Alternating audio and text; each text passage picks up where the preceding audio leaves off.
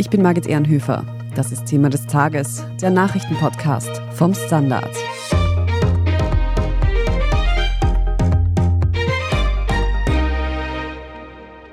Wohnen wird in Österreich immer teurer. Viele Mieterinnen und Mieter mussten bereits im vergangenen Jahr schmerzliche Mietsteigerungen hinnehmen. Andere bangen noch auf ein böses Erwachen in den nächsten Wochen. Mietervereinigung, Arbeiterkammer und Opposition fordern deshalb eine Mietpreisbremse. Aber kann ein staatlicher Eingriff für Entspannung am Wohnungsmarkt sorgen? Wir sprechen heute darüber, wie eine solche Mietpreisbremse aussehen kann und wann diese MieterInnen wirklich entlasten würde. Wir sehen uns an, ob andere Länder mit einem Mietpreisdeckel erfolgreich waren und wir fragen nach, was man tun kann, wenn man das Gefühl hat, zu viel Miete zu bezahlen. Franziska Zeudel und Bernadette Redl aus der Standard Immobilienredaktion. Vor kurzem haben wir schon einmal über die Entwicklung der Mieten und Immobilienpreise in Österreich gesprochen. Heute wollen wir uns aber noch einmal im Detail mit den Mietpreisen auseinandersetzen, denn da dürfte es in den kommenden Tagen eine Einigung der Bundesregierung auf eine Mietpreisbremse geben.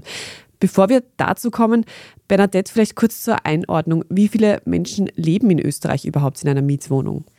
Also laut Statistik Austria sind das 48 Prozent, die im Eigentum leben und 43 Prozent, die zur Miete leben, wobei da natürlich noch ein bisschen was fehlt. Und zwar sind 9 Prozent der Österreicherinnen und Österreicher, die angeben, Sonstiges bei dieser Frage, die sind in mietfreien Konstellationen, zum Beispiel in Mehrgenerationenhäusern. Etwas mehr als 4 Millionen Haushalte gibt es insgesamt, also bei den Hauptwohnsitzen.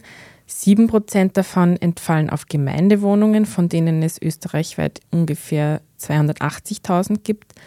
16 Prozent der Haushalte leben in Genossenschaftswohnungen, 19 Prozent in privaten Mietverhältnissen.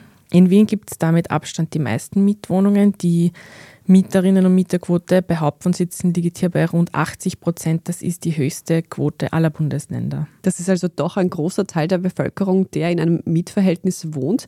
Jetzt sind die Mietpreise in den letzten Jahren schon ordentlich angestiegen und besonders im vergangenen Jahr.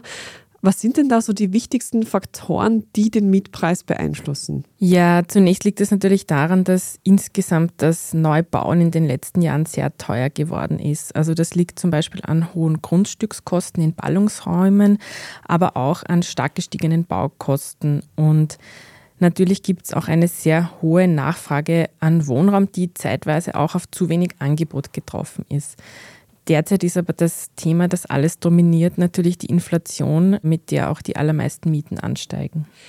Was man jetzt in den Medien so in den letzten Wochen mitbekommen hat, ist, dass mit April die sogenannten Richtwertmieten jetzt auch nochmal angehoben werden sollen. Franziska, was genau ist das und wen betrifft das und wie hoch sollen denn da die Preise tatsächlich steigen? Ja, die gedeckelten Richtwertmieten, die werden ganz grundsätzlich im Altbau, das sind Häuser, die vor 1945 errichtet wurden, und in manchen Gemeindebauten bezahlt. Der Richtwert unterscheidet sich von Bundesland zu Bundesland. In Wien ist er aus historischen Gründen recht niedrig und liegt bei 6,15 Euro pro Quadratmeter aktuell. Zu dieser Miete kommen dann natürlich noch diverse Zu- oder Abschläge dazu. Also insgesamt ist es österreichische Mietrecht wahnsinnig kompliziert und jetzt sehr schwer zu erklären. Nun steht im April aber eine Anpassung an die Jahresinflation des Vorjahres an. Das wären 8,6 Prozent. Und ja, das wäre schon eine sehr heftige Anhebung. Sofern diese Erhöhung eben nicht noch ausgesetzt wird, dazu kommen wir ja dann noch, betrifft das zwischen 300.000 und 400.000 Haushalte im ganzen Land. Das ist eine ganz schöne Menge und die Aussichten sind jetzt nicht besonders rosig für MieterInnen. Das ist natürlich verständlich, dass da viele fordern, dass die Politik hier einschreitet. Und da wird jetzt schon seit Wochen über eine sogenannte Mietpreisbremse diskutiert. Wird es denn so eine wirklich geben? Ja, mittlerweile sieht es tatsächlich so aus, als würde es zu einem Eingriff kommen. Also es soll zu einem Eingriff in die Indexierung der Miete geben, also quasi an diese Koppelung der Miete an den Verbraucherpreisindex. Wie genau die Lösung, die uns die Bundesregierung präsentieren wird, ausschaut, das wissen wir noch nicht. Aber welche Optionen gibt es da generell? Es gibt viele Optionen. Man könnte natürlich diese Koppelung der Mieten an den Verbraucherpreisindex überdenken. Andere Indizes, die es gibt, also zum Beispiel der Baukostenindex, wären jetzt aber auch nicht sehr viel besser, weil der ist noch einmal stärker gestiegen im Vorjahr. Expertinnen haben auch schon den Tariflohnindex ins Treffen geführt, aber der wird dann im heurigen Jahr wahrscheinlich stärker steigen. Also es gibt jetzt anscheinend nicht so den perfekten Index, an den man die Mieten koppeln könnte. Was natürlich auch gehen würde, ist, dass man einfach einen Deckel bei der Höhe der Indexierung einzieht. Das hat man international gemacht. Man könnte natürlich auch etwas größer denken und wie etwa von WIFO-Chef Gabriel Felbermeier vorgeschlagen, festlegen, dass die volle Höhe der Inflation nur noch dann auf die Mieten geschlagen werden darf, wenn der Mietvertrag unbefristet ist. Damit wird man auch den überhandnehmenden befristeten Verträgen am Wohnungsmarkt, die ja auch ziemliche Preistreiber in den letzten Jahren waren, endlich etwas entgegensetzen. Über die Besonderheit von unbefristeten und befristeten Verträgen haben wir das letzte Mal gesprochen. Wer da nochmal nachhören will, einfach in die vergangene Folge reinhören. Von diesen Optionen, die du uns da jetzt aufgezählt hast, weiß man schon, in welche Richtung die Bundesregierung da tendiert? Jetzt einmal rauchen die Köpfe. Relativ erwartbar ist, dass es wieder nur ein rascher und anlassbezogener Eingriff ins Mietrecht sein wird. Dabei wäre eine komplette Überarbeitung seit Jahren überflüssig. Ich habe es eh gesagt, es ist sehr kompliziert. Und als relativ fix gilt auch, dass die Regelung, die wir noch nicht kennen, nur das preisgedeckelte Segment betreffen wird. Also wer im Neubau wohnt, das ist per Gesetz absurderweise alles, was seit dem Zweiten Weltkrieg errichtet wurde, ist davon nicht betroffen. Dabei steigen auch dort die Mieten, weil im Mietvertrag in den allermeisten Fällen eine Wertsicherungsklausel steht, mit der die Miete wiederum an den VPI gekoppelt wird. Und im Neubau zahlt man ja insgesamt schon eine höhere Miete. Also derzeit sind wir bei 13 Euro und mehr pro Quadratmeter. Also auch hier bräuchte es eigentlich eine Hilfe, aber es gilt als unwahrscheinlich, dass es da einen Eingriff geben wird. Also sollte eine Entlastung kommen, dann, wenn ich das zusammenfassen darf, auch wieder nicht für alle. Richtig. Dann versuche ich mal meine Enttäuschung als Neubaubewohnerin zu verbergen und frage da nochmal nach, könnte denn die Mietpreisbremse rechtzeitig kommen, dass sie diese anstehende Erhöhung der Richtwertmieten im April noch verhindert? Die Regelung muss jedenfalls im März im Nationalrat beschlossen werden, denn mit April treten sonst die neuen Richtwerte für neue Mietverhältnisse automatisch in Kraft. Für die Anhebung der bestehenden Altbaumieten hätte man theoretisch noch bis in den April hinein Zeit, denn bestehende Richtwertmieten dürfen dann wiederum erst ab Mai angehoben werden. Also ja, wie gesagt, es ist kompliziert. Ein rechtliches Chaos wäre in einem solchen Fall natürlich vorprogrammiert. Also es, wenn sich was tut, dann müsste es jetzt bald passieren. Also da auch ein Appell an die Zuständigen in der Politik, sich nicht allzu viel Zeit zu lassen. Wir machen jetzt eine kurze Werbepause und sprechen dann noch darüber, welche Nachteile eine solche Mietpreisbremse eventuell auch haben könnte und was man tun kann, wenn man das Gefühl hat, wirklich viel zu viel Miete zu bezahlen. Wir sind gleich zurück. Frisst die Inflation mein Erspartes auf? Soll ich mein Geld in Aktien stecken? Und wie funktionieren eigentlich Kryptowährungen? Ich bin Davina Brumbauer. Ich bin Helene Dallinger. Und ich bin Max Leschanz. Im neuen Standard-Podcast Lohnt sich das? sprechen wir über alles rund ums Thema Geld und Geldanlage. Wie man in Aktien investiert, ob der Traum vom Eigenheim noch realistisch ist und was genau hinter einem NFT steckt. Im Gespräch mit ExpertInnen gehen wir jede Woche diesen und vielen weiteren Fragen auf den Grund. Lohnt sich das? Der Standard-Podcast über Geld findet ihr auf der Standard.at, auf Apple Podcasts, auf Spotify und überall, wo es Podcasts gibt.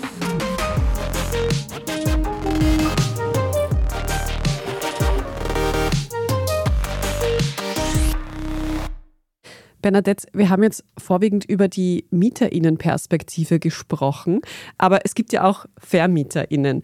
Hat denn so eine Mietpreisbremse auch Nachteile? Ja, die Vermieterinnen und Vermieter, die sind natürlich für eine Beibehaltung der derzeitigen Regelungen, wenn es um die Inflationsanpassung geht. Natürlich werden auch ihre Investitionen in Häuser mit der steigenden Inflation immer teurer und sie pochen natürlich auch mit einigem Recht darauf, dass sie eine gewisse Rechts- und Planungssicherheit haben. Wir haben es vorhin schon kurz gehört, so etwas wie Mietpreisbremsen gibt es bereits in einigen anderen Ländern. Könnt ihr das ein bisschen genauer noch uns erklären? Was hat man da für Erfahrungswerte gesammelt? Hat das funktioniert? Ja, genau, das stimmt. Also das gibt es schon in mehreren europäischen Ländern. Da wurde schon eingegriffen und die Mietanhebungen wurden gedeckelt, zum Beispiel in Frankreich, Spanien, in Portugal, in Dänemark, in Belgien und in Schottland. Das war allerdings alles erst im vergangenen Herbst und deshalb sind die Erfahrungswerte dann auch relativ dürftig. Schon länger gibt es das und darüber berichten wir auch immer wieder, eine solche Mietpreisbremse in Berlin. Die wurde dort schon 2015 eingeführt. Dort hat diese Preisbremse laut weit verbreiteter Meinung jedenfalls auch die Investitionen in neue Wohnbauten eingebremst. 2020 gab es dann zusätzlich einen Mietendeckel, der dort eingeführt wurde, der aber dann später von den Verfassungsrichtern wieder aufgehoben wurde. Man muss aber dazu sagen, wirklich gut vergleichbar sind das österreichische und das deutsche Mietrecht eigentlich nicht. Da gibt es wirklich ganz fundamentale Unterschiede. Um nur einen zu nennen, in Deutschland ist zum Beispiel eine Indexmiete eher eine Ausnahme als die Regel. Also so einfach auf Österreich ummünzen kann man das nicht. Jetzt sind die steigenden Mieten zwar sehr schmerzlich, aber wir haben vorhin gehört, dass diese auf der bestehenden Gesetzeslage, auf einer sehr komplizierten beruhen, also jetzt nicht einfach willkürlich von den VermieterInnen festgelegt werden. Jetzt kann es aber trotzdem sein, dass man als Mieterin das Gefühl hat, irgendwas stimmt da nicht, mir kommt meine Miete viel zu hoch vor. Was kann ich denn da tun, wenn ich mir nicht sicher bin, ob ich wirklich einen angemessenen Betrag für meine Wohnung bezahle? Ja, da kann man sich beraten lassen. Daran hat sich eigentlich auch nichts geändert in den letzten Jahren. Am besten geht man da zu einer Mieterorganisation, zum Beispiel der Mietervereinigung oder dem Mieterschutzverband oder auch zur Mieterhilfe der Stadt Wien. Und da muss man nur einen jährlichen Mitgliedsbeitrag zahlen und da kann man sich dann vertreten lassen, zum Beispiel wenn der eigene Fall vor die Schlichtungsstelle gebracht wird. Das ist natürlich nur dort möglich, wo es so eine Schlichtungsstelle gibt. Das ist in Wien und noch in ein paar anderen Städten. Und hier spielt natürlich auch wieder eine Rolle, ob die Wohnung, in der ich lebe, eine Altbauwohnung ist. Ich habe das deshalb angesprochen, dass man da nur einen jährlichen Mitgliedsbeitrag zahlen muss, weil es gibt auch andere Anbieter, sogenannte Prozessfinanzierer, die das auch für einen machen, aber da wird dann eine Provision fällig. Also wenn man dann Geld zurückbekommt vom Vermieter oder von der Vermieterin, weil man zu viel gezahlt hat, dann muss man einen Teil davon abtreten. Und das ist bei diesen Mieterinnenorganisationen nicht so. Ja, genau. Und bei der Schlichtungsstelle wird dann eben überprüft, ob die Miete oder auch eine mögliche Mieterhöhung angemessen ist, auch für die Lage, für die Art und für die Ausstattung der Wohnung. Also wenn man sich nicht sicher ist, da am besten nachfragen. Im Geldbörsel spürbar sind die steigenden Mietpreise jedenfalls zurzeit bei sehr vielen Menschen. Darüber hinaus gibt es aber auch Betroffene, die sich ihre Wohnung gar nicht mehr leisten können. Und dann kann es passieren, dass man die Wohnung tatsächlich verliert und diese auf gerichtliche Anordnung hin sogar räumen muss. Jakob Flügel aus der Standard Rechtsredaktion. Mit diesem Extremfall hast du dich beschäftigt. Wie oft passiert denn so etwas in Österreich? Ja, eigentlich öfter, als man glauben würde. Im Durchschnitt gibt es in Österreich ca. 10.000 gerichtliche Bewilligungen von Räumungen pro Jahr und ungefähr die Hälfte davon wird dann auch tatsächlich vollzogen. Wir haben jetzt in den Pandemiejahren, also 2020 und 2021, einen sehr starken Rückgang gehabt, weil es sehr viel staatliche Unterstützungsleistungen gegeben hat und merken jetzt, dass es einen gewissen Nachholeffekt gibt. Und was jetzt dazu kommt, ist, dass eigentlich alle Expertinnen aufgrund der steigenden Mietpreise damit rechnen, dass es im nächsten Jahr einen enormen Anstieg gibt bei den Delogierungen. Das liegt daran, dass sich das erst sehr zeitverzögert dann bemerkbar macht in der Statistik, weil es ungefähr sechs Monate bis eineinhalb Jahre dauert, bis eine Delogierung dann tatsächlich umgesetzt wird. Mhm. Und kann man da irgendetwas tun, um so eine Delogierung zu verhindern? Ich habe gestern mit einer Richterin gesprochen vom Bezirksgericht Leopoldstadt, die schon seit äh, zehn Jahren in dem Bereich tätig ist und wirklich einen sehr guten Einblick hat. Und die sagt, in vielen Fällen ließen sich Delogierungen verhindern, weil die Menschen gar nicht alle Möglichkeiten für soziale Hilfe, also für finanzielle Hilfe ausschöpfen, als sie könnten. Also sie sagt, dass zum Beispiel 30 Prozent der Menschen die Anspruch auf Wohnbeihilfe hätten, sich das Geld gar nicht abholen. Und das ist auch ihr zentraler Rat. Also sobald der Brief kommt, spätestens dann sich finanzielle Hilfe zu holen, zum Beispiel über die Wohnbeihilfe oder auch über den Wohnschirm. Und das Wichtige ist, dass das Ganze rechtzeitig passiert, also vor allem bevor es ein gerichtliches Urteil gibt, also spätestens dann während des Verfahrens, damit man die Möglichkeit hat, noch während des Gerichtsverfahrens dann die Mietzinsrückstände zurückzubezahlen. Weil wenn es mal ein Urteil gibt, dann ist es eben sehr schwer, dann nochmal herauszukommen. Und ein anderes Problem ist, sagt sie, dass viele Menschen gar nicht zu Gericht kommen, weil sie Angst haben, was natürlich auch verständlich ist. Aber sie sagt, das Problem ist, die Leute haben dann nicht die Möglichkeit, vor Gericht ihre Argumente vorzutragen, werden dort nicht gehört Und wenn sie nicht zu Gericht kommen, ergeht ein Versäumungsurteil und da ist wiederum das Problem, dass sie dann im Nachhinein sehr wenig ändern können. Also das Wichtigste ist, möglichst früh rechtzeitig sich finanzielle Hilfe zu holen und im besten Fall, bevor es ein Gerichtsurteil gibt. Das heißt, da fehlt vielleicht auch teilweise einfach das Wissen, was man denn überhaupt tun kann und welche Möglichkeiten es gibt an finanzieller Unterstützung. Also bräuchte es da vielleicht so eine Art Informationskampagne dazu? Würde das etwas helfen? Das würde sicher helfen. Wir können sie auf diesem Weg tun. Es gibt den Wohnschirm seit Anfang 2022 der dabei helfen soll, Delogierungen zu verhindern. Dort kann man sich melden. Man kann sich auch bei der FAVUS melden, bei der Fachstelle für Wohnungssicherheit in Wien. Und es gibt auch entsprechende Stellen in den Bundesländern natürlich. Also jedenfalls, sobald eine Meldung dazu kommt, aktiv werden. Es gibt Möglichkeiten. Vielen Dank dir, Jakob Flügel, für diesen kurzen Exkurs dazu. Danke, sehr gerne. Um vielleicht am Ende nochmal mit etwas Positivem abzuschließen. Bernadette, wird sich denn die Lage am Wohnungsmarkt irgendwann auch wieder entspannen? Ja, ich muss da leider sagen, dass die Aussichten am Wohnungsmarkt leider wirklich nicht sehr rosig sind. Aktuell werden aufgrund der hohen Baukosten und noch vieler anderer Faktoren viele Bauvorhaben verschoben oder gar nicht erst geplant und genehmigt.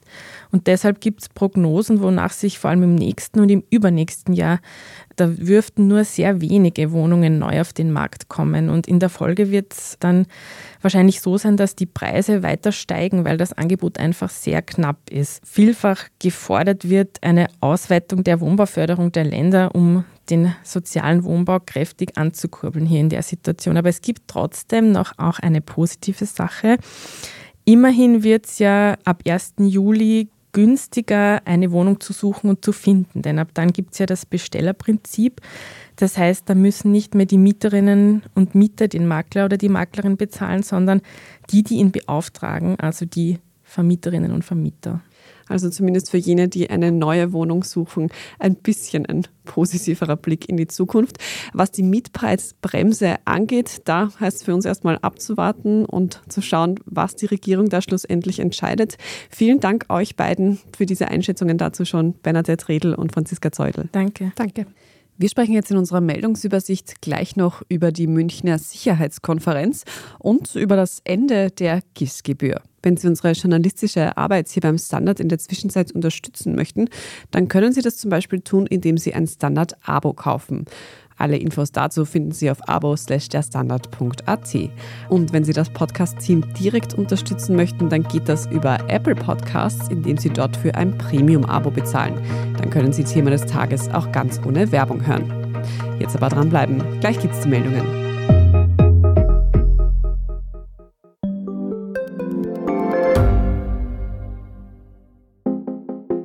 Eine offene Beziehung. Wie funktioniert das? Und wie sieht eigentlich die Arbeit einer Domina aus? Was erlebt ein Arzt in einer Eifersuchtsklinik? Ich bin Nadja Kupser. Und ich bin Kevin Recher. Wir führen ehrliche Gespräche über Liebe und Sex. Beziehungsweise ist kein Thema tabu. Jeden zweiten Samstag eine neue Folge. Überall, wo es Podcasts gibt. Und hier ist, was Sie heute sonst noch wissen müssen. Erstens. In München findet heute Freitag die 59. Sicherheitskonferenz statt. Politikerinnen und Experten diskutieren dabei über die weltweite Sicherheitslage. Aus Österreich nehmen Außenminister Alexander Schallenberg und Europaministerin Caroline Edstadler teil. Im Zentrum der Konferenz steht der Krieg in der Ukraine und die Frage, welche Chancen es auf einen Waffenstillstand und Verhandlungen gibt.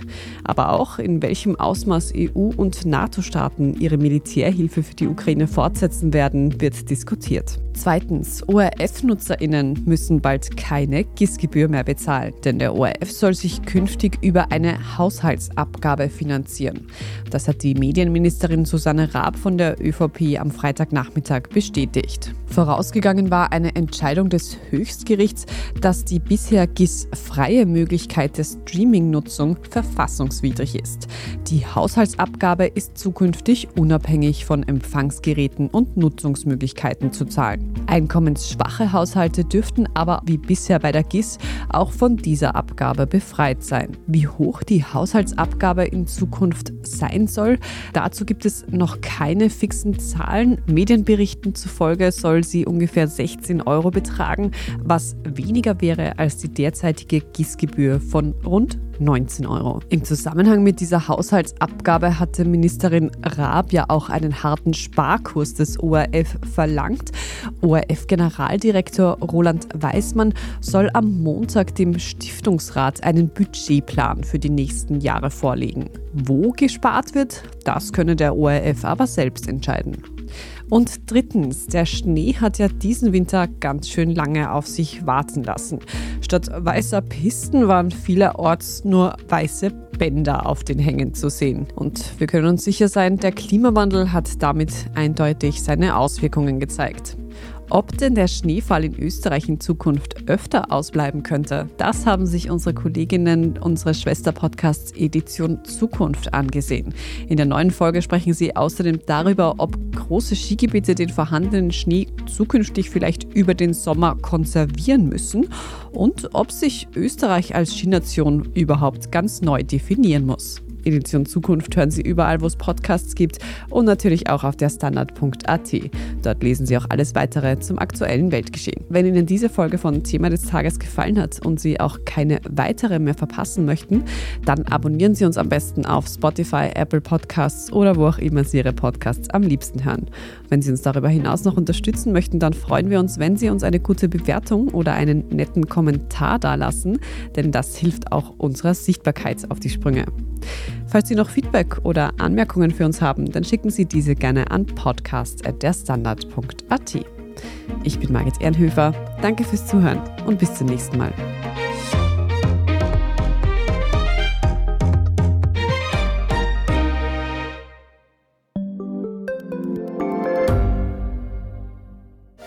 Bin die Franziska Ich bin der Martin. und wir wollen besser leben. Lohnt sich 10.000 Schritte zu gehen jeden Tag?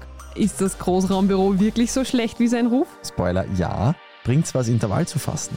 Wir fragen die, die es wirklich wissen und probieren es auch gleich selber aus. Bei Besser Leben, jeden Donnerstag eine neue Folge.